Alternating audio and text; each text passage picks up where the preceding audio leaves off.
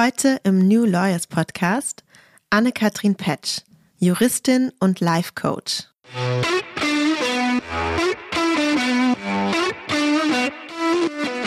Und was ich dann mache, ist eben ganz viel sortieren und strukturieren und ordnen. Und das ist ja was, was wir wirklich auch ähm, gerade im Anwaltsberuf sehr ähm, viel machen. Die ganze Sachverhaltsarbeit ist eigentlich nichts anderes, ja, dass wir erstmal rausfiltern, was ist überhaupt wichtig. Und das mache ich im Coaching eben auch.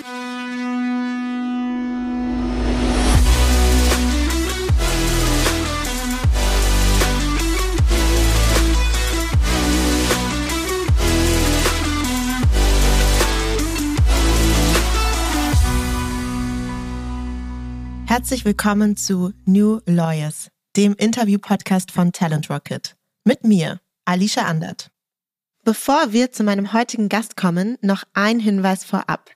Als Juristin oder Jurist kannst du dir auf Talent Rocket ein Profil anlegen, mit dem du dich nicht nur unkompliziert und ohne Anschreiben bei zahlreichen Kanzleien und Unternehmen bewerben kannst, du hast ebenfalls die Möglichkeit, dein anonymisiertes Profil freizugeben, sodass spannende Arbeitgeber dich kontaktieren können.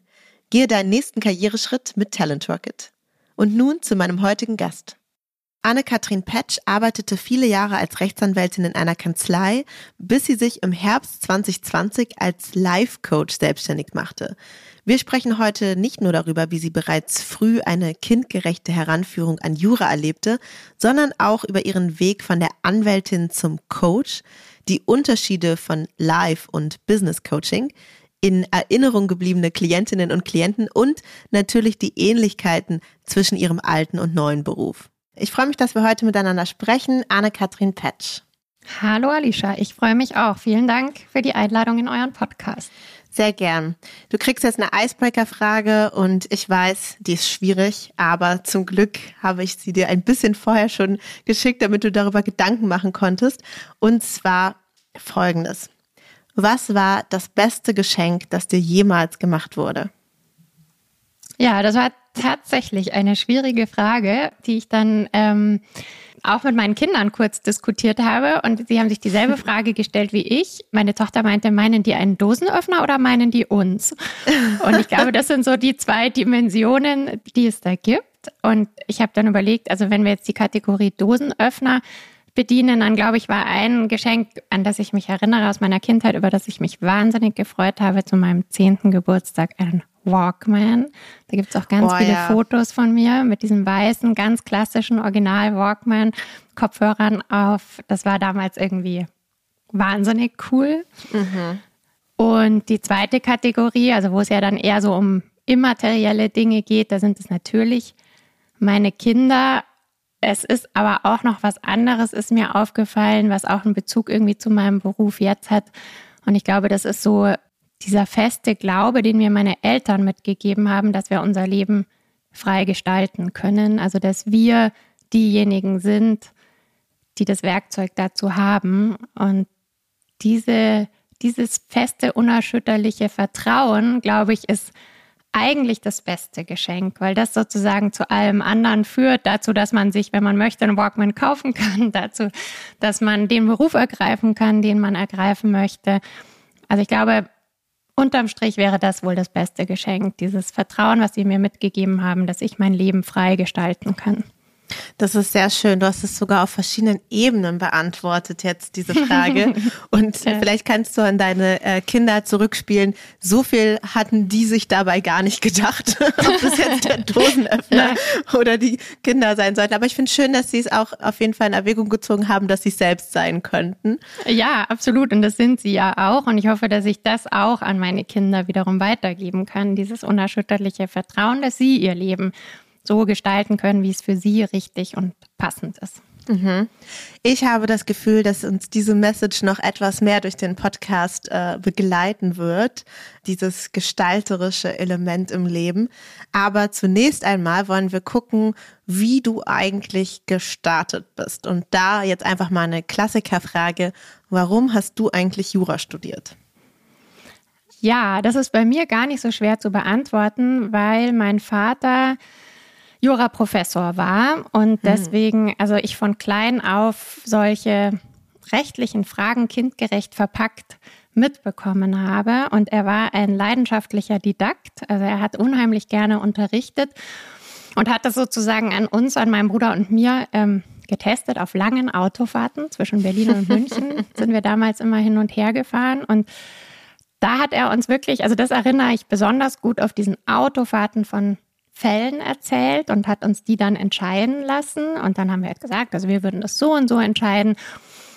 Und dann hat er uns verraten, wie es der BGH entschieden hat. Und wenn das dann anders war und wir gerufen haben, aber Papa, das ist ungerecht, dann hat er meistens gelächelt und hat gesagt, ja, finde ich auch. Und dann hat er uns eben erklärt, warum er es ungerecht findet und was er anders machen würde. Und so, ja, durch diese kindgerechte Heranführung, glaube ich, mhm. an Jura, ist da sehr früh ein Interesse dran erwacht. Und deswegen kann ich mich ehrlich gesagt fast nicht erinnern, dass es eine Zeit gab, in der ich nicht Jura studieren wollte, weil das wirklich von klein auf Thema war bei uns zu Hause und ich das wahnsinnig spannend fand. Das ist natürlich echt praktisch, wenn man so auf der Autofahrt den gutgläubigen Eigentumserwerb einfach mal äh, erklärt bekommt. Ja, wobei das gar nicht so sein Thema war, aber es war, ging eher dann um Deliktsrecht und ähm, ich glaube, ein Standardfall, den er auch mit seinen Erstsemestern immer hatte, war die liebevoll bemalte Ente, also das Auto, was dann irgendwie beschädigt wurde mhm. und wie da dann die Ansprüche sind. Ähm, also es war eher das Zivilrecht, das ihn und da speziell das Deliktsrecht beschäftigt hat in der Zeit, glaube ich. Aber es war tatsächlich halt so ein, dadurch, dass er es so kindgerecht gemacht hat, was was uns beide, glaube ich, fasziniert hat. Mein Bruder hat dann übrigens auch Jura studiert. Mhm, ja, das habe ich mir jetzt schon fast gedacht. Das finde ich echt ganz interessant. Da kann man bestimmt einiges draus ziehen, auch für die Didaktik der juristischen Lehre. Also man, vielleicht muss man einfach sehr, sehr früh anfangen, frühzeitig indoktrinieren. Ja, also wie gesagt, bei mir war es dann eine echte Leidenschaft. Ich weiß auch noch, dass viele versucht haben, dann das zu hinterfragen, so auch in der Familie, willst du das wirklich machen? Und aber das war für mich irgendwie indiskutabel. Ich wollte das unbedingt.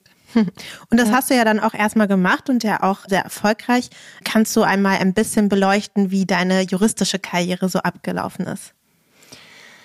Ja, also ich habe dann in München begonnen zu studieren. Ich komme aus München, habe da dann ganz normal Jura studiert, war ein Auslandssemester in Montpellier. Dann habe ich Referendariat auch in München gemacht, war da dann in Kapstadt und Sydney, also sozusagen diese kleinen Gelegenheiten, wenn man ins Ausland gehen kann habe ich genutzt. Und nach dem zweiten Examen, damals war ich Assistentin bei ähm, Andreas Heinemann, der dann einen Ruf nach Lausanne bekommen hat. Deswegen habe ich dann nach dem zweiten Examen promoviert bei ihm an der Universität in Lausanne formal. Das war eine Promotion eher grundlagenbasiert über Urheberrecht und Geschäftsmethoden. Und da bin ich ihm bis heute dankbar, dass er mir ein urheberrechtliches Thema vorgeschlagen hat, weil ich dazu im Studium keinerlei Berührungspunkte hatte und da dann wirklich entdeckt habe, dass das ein wahnsinnig spannendes Feld ist, tolle Branchen auch, um die es da geht. Und meine erste berufliche Station war dann die Buchverlagsbranche. Ich habe dann vier Jahre in Frankfurt beim Börsenverein des deutschen Buchhandels gearbeitet in der Rechtsabteilung. Und da war die Aufgabe der Rechtsabteilung eben ganz viel Mitgliederberatung, also Verlage und Buchhandlungen zu beraten in branchenspezifischen Fragen. Sprich Verlags- und Urheberrecht war das viel, aber auch Buchpreisbindungsrecht. Und die zweite Schiene neben der Beratung war ähm, der Bereich Interessenvertretung, Lobbyarbeit. Und das war so die Zeit 2004 bis 2008 da kam dieses Thema Piraterie sehr viel auf, Pirateriebekämpfung, da kam die Enforcement-Richtlinie, die dann in deutsches Recht umgesetzt werden musste. Und das durfte ich dann begleiten. Ähm, da hat auch mein damaliger Chef uns sehr viel zugetraut, den jungen Anwälten und Anwältinnen. Und das war, war eine sehr schöne Zeit. Und dann, da ich zu der Zeit aber nicht in Frankfurt wohnte, sondern in Köln und immer pendeln musste, war dann irgendwie nach vier Jahren klar, das geht nicht ewig so weiter. Und mein jetziger Mann und ich sind dann zurück nach München gezogen. Und da war ich dann elf Jahre in einer medienrechtlichen Boutique und habe da auch im Verlags- und Urheberrecht begonnen zu arbeiten und bin dann später aber auch ins Design- und Markenrecht reingegangen. Das waren dann so meine Steckenpferde dort. Mhm. Also du bist eigentlich, ich würde jetzt nicht sagen, den total klassischen Weg gegangen, aber du hast schon einige typisch juristische Stationen gehabt. Du hast in der Rechtsabteilung gearbeitet. Du hast dann, was ich ganz interessant finde, auch mal tatsächlich so Gesetzgebungsprozesse so ein bisschen mit mhm. begleitet und dann lange in einer Kanzlei gearbeitet. Und trotzdem kam irgendwann, vielleicht trotzdem, vielleicht gerade deshalb, kam bei dir irgendwann der Punkt, wo du gemerkt hast, du brauchst irgendwie eine Veränderung, vor allem eine neue berufliche Ausrichtung. Kannst du mal erläutern, wann und warum das bei dir angefangen hat? Ja, ich habe da schon oft drüber nachgedacht und ich glaube nicht, dass es so den einen Punkt gab, sondern dass es eben so eine schleichende Veränderung war. Ich glaube, ich hatte immer wieder mal das Gefühl, dass im klassischen Anwaltsberuf manche meiner Interessen und Fähigkeiten nicht ganz so sehr zum Tragen kommen wie andere. Ich bin absolut strukturiert und kann analytisch denken und mag es auch, Dingen auf den Grund zu gehen. Und so diese präzise Art ähm, zu denken gefällt mir schon sehr. Und gleichzeitig, glaube ich, gibt es eben auch so eine Ader, die sehr ja, empathisch ist. Ein hohes Maß an Sensibilität wurde mir oft zugesprochen, Gespür für Menschen. Und da hatte ich irgendwie den Eindruck, das kommt einfach nicht ganz so zum Tragen wie diese andere Seite. Also das war mal so ein Grundgefühl. Das ist übrigens eigentlich eine traurige Aussage, oder? Also bei Anwälten, Anwältinnen kommt es doch eigentlich total darauf an, dass man empathisch ist und ähm, dass man ein gutes Gespür für Menschen hat. Ja, also ich verstehe, was du meinst. Da hast du auch bestimmt recht. Ich glaube, es fehlt trotzdem manchen Anwälten. Mhm. Aber tatsächlich war mein Eindruck im Arbeitsalltag, dass ich das nicht so stark jedenfalls mhm. ausleben konnte oder dass es nicht so stark zum Tragen kam wie die anderen Fähigkeiten, dass die schon gefragter waren. Also mhm. die einfach mehr abrufen musste, sagen wir es mal so. Also das war so ein Grundgefühl. Und dann war es, glaube ich, 2019 so, das war dann vielleicht so ein kleiner äh, lebensverändernder Moment, bekam ich eine SMS von einer Freundin, auch Juristin von Haus aus, die aber schon Life-Coach war, die damals auch schon erfolgreich am Markt war und die ein Retreat veranstalten wollte und die mich fragte, ob ich nicht irgendwo hier in den Bergen, ich wohne ja in München, ob ich nicht eine Location wüsste, wo sie das machen könnte. Und das war so ein Zeitpunkt, da hatte ich schon privat einfach viele Bücher in dem Bereich gelesen, fand das auch ein spannendes Thema, aber hatte das nicht so für mich, also gar nicht als Beruf in Betracht gezogen. Und als dann diese SMS kam, erinnerte ich mich aber nochmal so an einen Spaziergang mit ihr einige Jahre vorher an einem See südlich von Berlin, wo sie lebt. Und wir auch schon mal darüber gesprochen hatten, dass sie diese Ausbildung macht. Und da erinnerte ich mich dann einfach daran, wie cool ich das damals fand und wie spannend und wie passend für sie, damals noch ohne das weiterhin für mich in Betracht zu ziehen. Und ich glaube, das war aber dann, als diese SMS kam mit der Frage nach dem Retreat, das war einfach so ein Moment, wo ich mich daran nochmal erinnert habe. Und dann war es eigentlich so ein Impuls, plötzlich so, wo hat die eigentlich diese Ausbildung gemacht? Wäre das nicht vielleicht auch was für mich? Und dann habe ich da ein bisschen mich eingelesen und dann aber relativ schnell und aus so einem Impuls heraus entschieden, das würde ich auch gerne machen. Einfach so für mich nochmal was ganz anderes lernen, mich mit ganz anderen Dingen beschäftigen. Und dann habe ich mich für diese Ausbildung angemeldet, auch ohne große Erkundigungen noch links und rechts einzuziehen, sondern einfach da, wo sie die gemacht hatte. Sie war zufrieden, dann habe ich mir gedacht, da melde ich mich jetzt auch an. Mhm. Ja, und dann hast du dich ja auch tatsächlich nach deiner Coaching-Ausbildung im Herbst 2020 als Life-Coach selbstständig gemacht. Ja. Kannst du mal ein bisschen erzählen, wie lief das mit der Selbstständigkeit? Also ich finde es ja schon total, also nicht lustig, sondern mutig, aber auch spannend zu sagen, ich habe jetzt hier so viele Jahre die eine Tätigkeit gehabt, jetzt kommt jemand mit etwas anderem, was ich auf einmal auch für mich in Betracht ziehe, ich mache jetzt eine Coaching-Ausbildung, aber dann den Schritt zu gehen, sich wirklich selbstständig zu machen, erfordert ja nochmal ein bisschen mehr Guts, ne? Also das, das ist ja nochmal ein weiterer Schritt. Oder war das für dich dann so ein logischer nächster Schritt? Nee, es war also äh, überhaupt nicht logisch. Also äh, wie gesagt, selbst als ich mich da angemeldet habe, habe ich ja gedacht, das mache ich jetzt einfach mal für mich. Ich war einfach, fand es einfach spannend, nochmal was anderes zu lernen. Und das blieb dann auch erstmal in der Ausbildung so. Und dann kam aber so eins zum anderen, wie das dann oft im Leben ist. Ich habe dann halt erstmals verstanden, wie komplex dieser Beruf eigentlich ist, auf wie vielen Ebenen man da als Coach unterwegs sein muss, was man alles gleichzeitig wahrnehmen und auf dem Schirm haben muss. Also einerseits natürlich ganz beim Klienten sein, ähm, darauf achten, was er sagt, wie er es sagt, auch gleichzeitig den Coaching-Prozess steuern, irgendwie immer wieder sortieren, was ist jetzt wichtig, was ist nicht wichtig. Ähm, also diese Komplexität und das Anspruchsvolle, das habe ich da, glaube ich, dann irgendwann verstanden. Das fand ich reizvoll. Mhm. Und dann gab es nochmal so einen weiteren Moment, da sollten wir untereinander üben. Und da habe ich halt einfach gesagt, zu Übungszwecken, ich würde mal gern so eine Vision entwickeln, wie mein Leben als Coach eigentlich aussehen könnte. Das als Anwältin kenne ich, aber wie sähe denn mein Leben als Coach aus? Und das war dann eben auch so ein Moment, da sind dann wirklich Bilder im Kopf entstanden durch die Führung meiner Kollegin damals in dieser kleinen Übung. Da habe ich dann gesehen, okay, ich würde gerne in so hellen Altbauräumen sitzen und mit meinen Klienten arbeiten. Was wären denn das für Menschen? Ja, Menschen, die schon viel erreicht haben, aber die halt irgendwie noch mal was anderes in ihrem Leben wollen oder die spüren so, soll es jetzt nicht bleiben, wie es ist. Genau, also da war, das war nochmal so ein Schlüsselmoment, diese Übung, als ich das plötzlich wie so ein Bild vor mir gesehen habe und dieses Bild wurde dann mit der Zeit halt konkreter und konkreter. Dann gingen so Überlegungen los, wie setze ich das um, wie lässt sich das machen, lässt sich das on top auf den Anwaltsberuf machen. Ich habe ja eben auch zwei Kinder, dann wäre ich irgendwie dreigleisig unterwegs gewesen, Anwaltsjob, Kinder und Aufbau einer Selbstständigkeit als Coach. Mhm. Also das war mir relativ schnell klar, dass ich das nicht will weil ich dann das Gefühl gehabt hätte, gar niemandem und nichts mehr gerecht zu werden. Also war klar, wenn dann all in. Und ja, und als ich da eigentlich so zaghaft so weit war, dass ich mir gedacht habe, ja, das könnte ich machen, das war dann genau März 2020 und dann kam Corona. Ja, super. Und dann fiel es natürlich erstmal schon wieder wie so ein Kartenhaus in sich zusammen.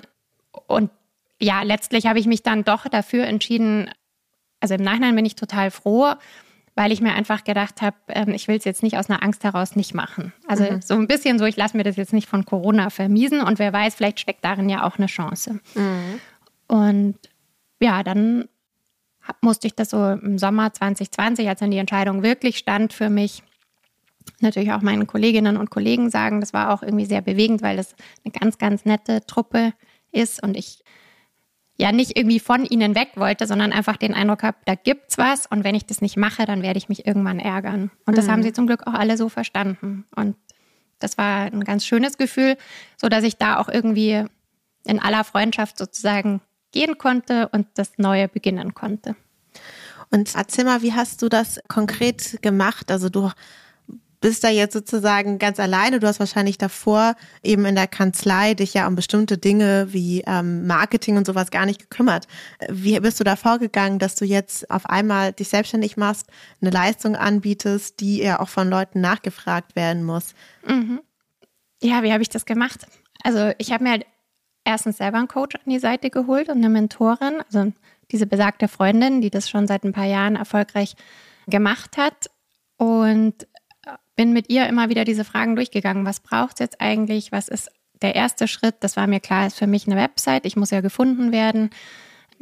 Dann war die Frage, wie soll diese Website aussehen? Für was will ich da stehen? Was da war, soll da transportiert werden? Da war mir ganz schnell klar, das kann ich nicht alleine. Ähm, dann mhm. war eben die Suche nach einer Agentur, die das dann auch, finde ich, grafisch sehr schön umgesetzt haben was ich ausdrücken will, dann, ja, dann war durch die wieder angeregt die Frage SEO-Beratung, also Suchmaschinenberatung, konnten sie mir dann wieder einen Kontakt vermitteln. Ähm, und so kam dann eins zum anderen. Also das war so ein Lernen beim Gehen eigentlich. Mhm. Und die Altbauräume?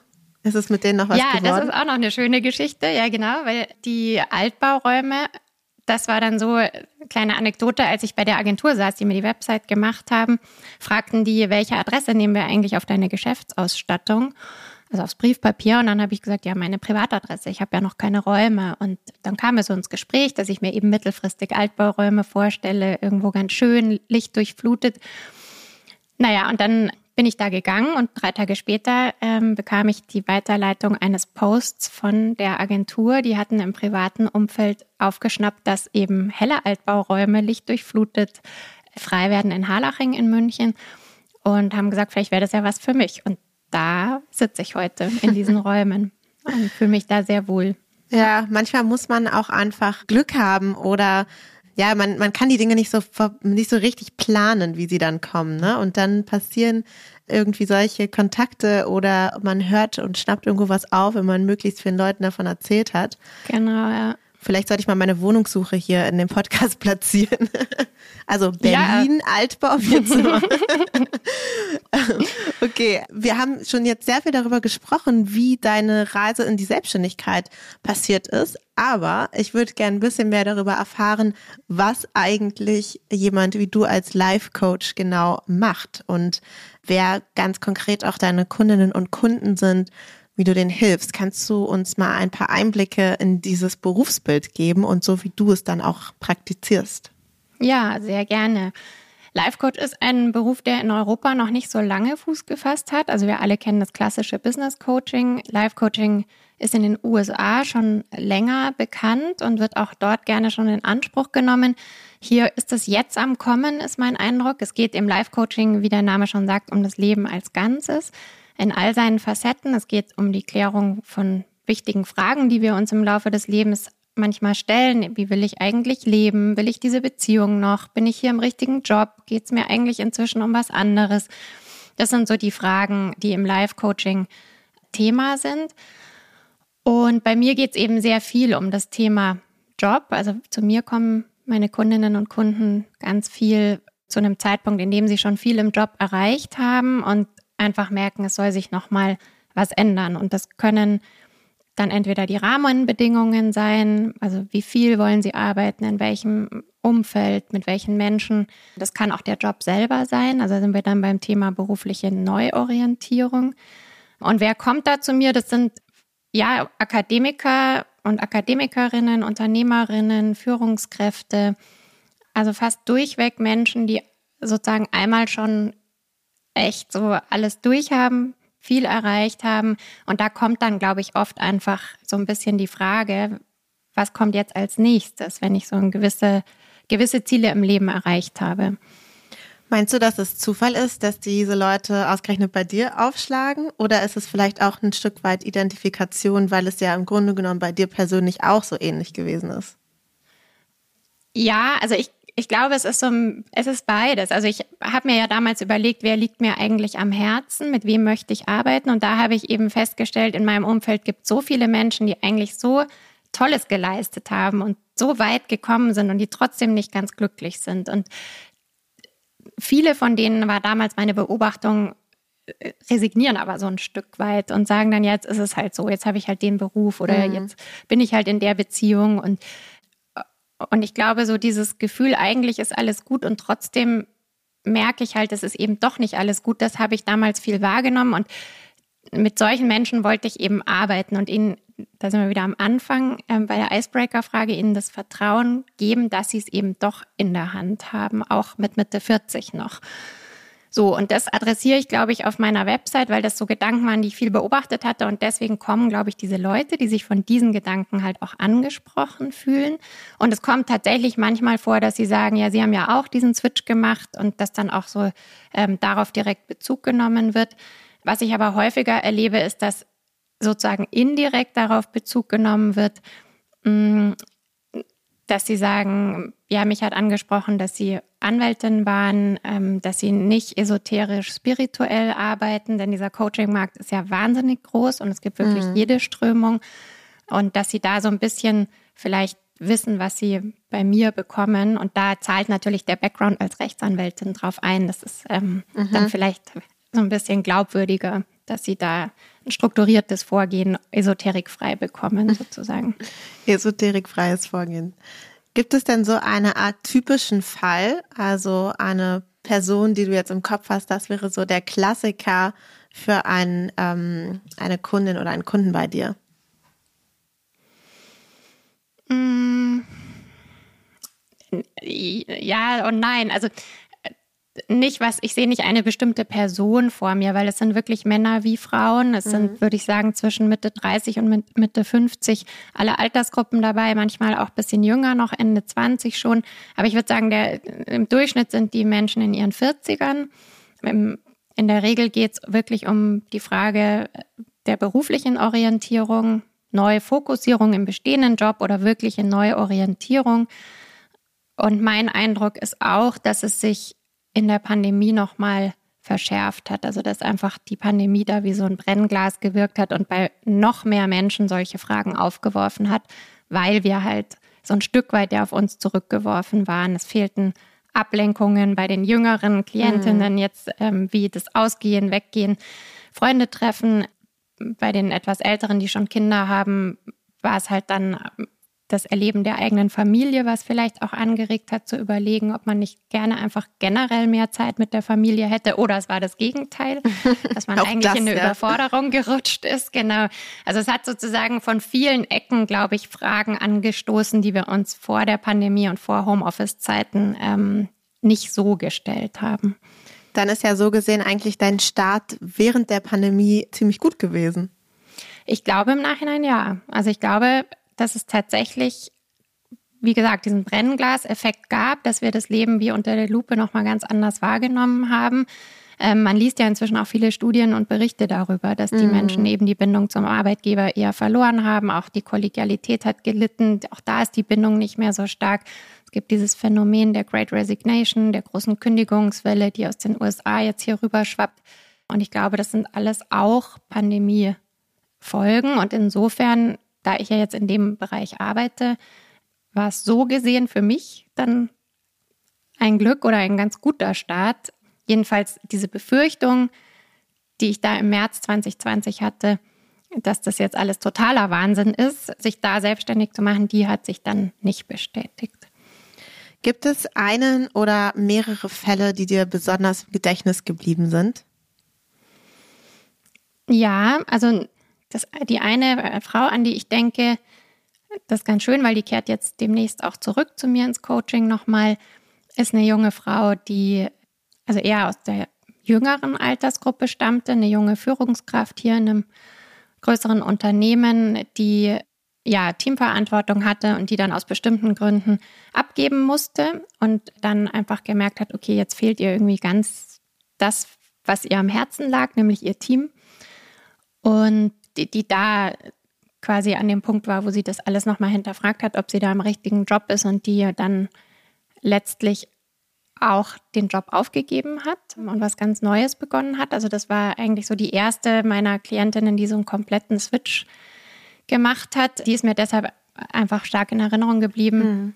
Und um jetzt auch einen Mann zu nennen, ein, ein Klient ist mir noch sehr in Erinnerung, der Unternehmer war oder ist und auch vielleicht auch durch pandemiebedingte Rahmenbedingungen ähm, den Verkauf seines Unternehmens erwogen hat und dann im Laufe des Coachings aber festgestellt hat, dass er die Arbeit im und am Unternehmen eigentlich wahnsinnig mag und ihm das durchaus Spaß macht. Also dass es gar nicht das ist, sondern dass einfach in den letzten 20 Jahren andere Dinge zu kurz gekommen waren, überall der Arbeit im und am Unternehmen. Mhm. Und dass wir dann eher geguckt haben, wie, wie kann man dafür mehr Raum schaffen. Und dann ging es eben darum, dieses Unternehmen anders zu strukturieren, mehr zu delegieren, zu verschlanken.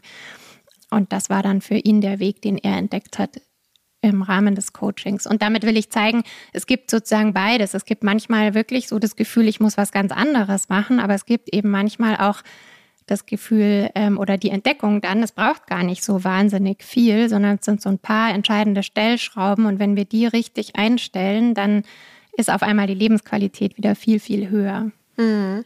Es ist, als ob du so ein bisschen dabei helfen würdest, den Blick wieder zu schärfen mhm. und einfach dabei hilfst, wirklich diese Komplexität zu reduzieren.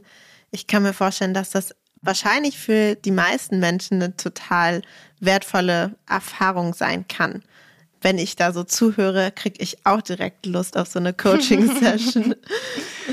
Ja, also ich glaube, es ist was, was zumindest niemandem schaden kann. Ja? Ich glaube, allein das Zwiegespräch mit einem professionellen Sparring-Partner, der noch dazu ja neutral ist und nicht sozusagen irgendwelche eigenen Eisen mhm. im Feuer hat, wie das vielleicht manchmal bei Freunden und Familie der Fall ist, das ist unheimlich hilfreich, um sich darüber klar zu werden, was man selber eigentlich möchte. Also insofern, ich finde, das ist auch was, was man durchaus in Schulen zum Beispiel schon mal ausprobieren könnte mit jungen Menschen. Ja, ich glaube, es ist was, mhm. was das Leben eigentlich von jedem so ein Stück weit bereichern könnte. Ja, total.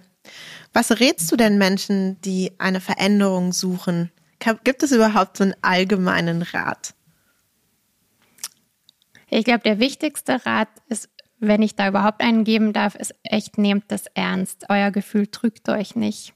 Weil was ich immer wieder beobachte, ist, dass wir uns da selber nicht ganz trauen. Also wir haben das Gefühl, es stimmt irgendwas nicht. Mhm. Und dann sagen wir uns selber immer wieder, aber es ist doch eigentlich alles gut, es kann doch gar nicht sein. Gerade hier in unserem ja, wohlhabenden Land wie Deutschland, ähm, wir leben hier in Frieden, wir leben in einem relativ hohen Wohlstand. Wir haben vielleicht eine gute Ausbildung genossen, wir haben vielleicht keine materiellen Sorgen. Da trauen wir uns das fast oft nicht auszusprechen, dass wir trotzdem nicht glücklich sind. Und oder nicht zufrieden sind oder das Gefühl haben, mhm. es fehlt irgendwas. Und das ernst zu nehmen und sich da nicht selber das immer wieder auszureden, ist, glaube ich, so das Allerwichtigste. Und dann kann man ja gucken, kommt man selber irgendwie da drauf, was es eigentlich ist, was da fehlt? Oder braucht es da Gespräche mit Freunden? Braucht es vielleicht einen Mentor? Braucht es vielleicht auch einen Coach?